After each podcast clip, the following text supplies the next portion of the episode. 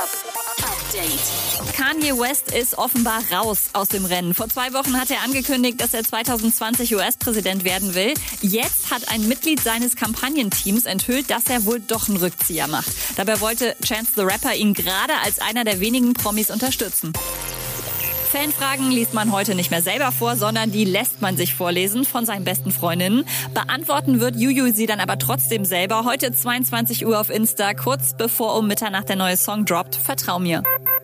Und Klaas Häufer Umlauf ist auch dabei bei Sidos 72 Stunden Angelcamp Ausflug. Er weiß nur leider noch nicht, was er da machen soll. Ehrlicherweise weiß ich gar nicht, was wir machen.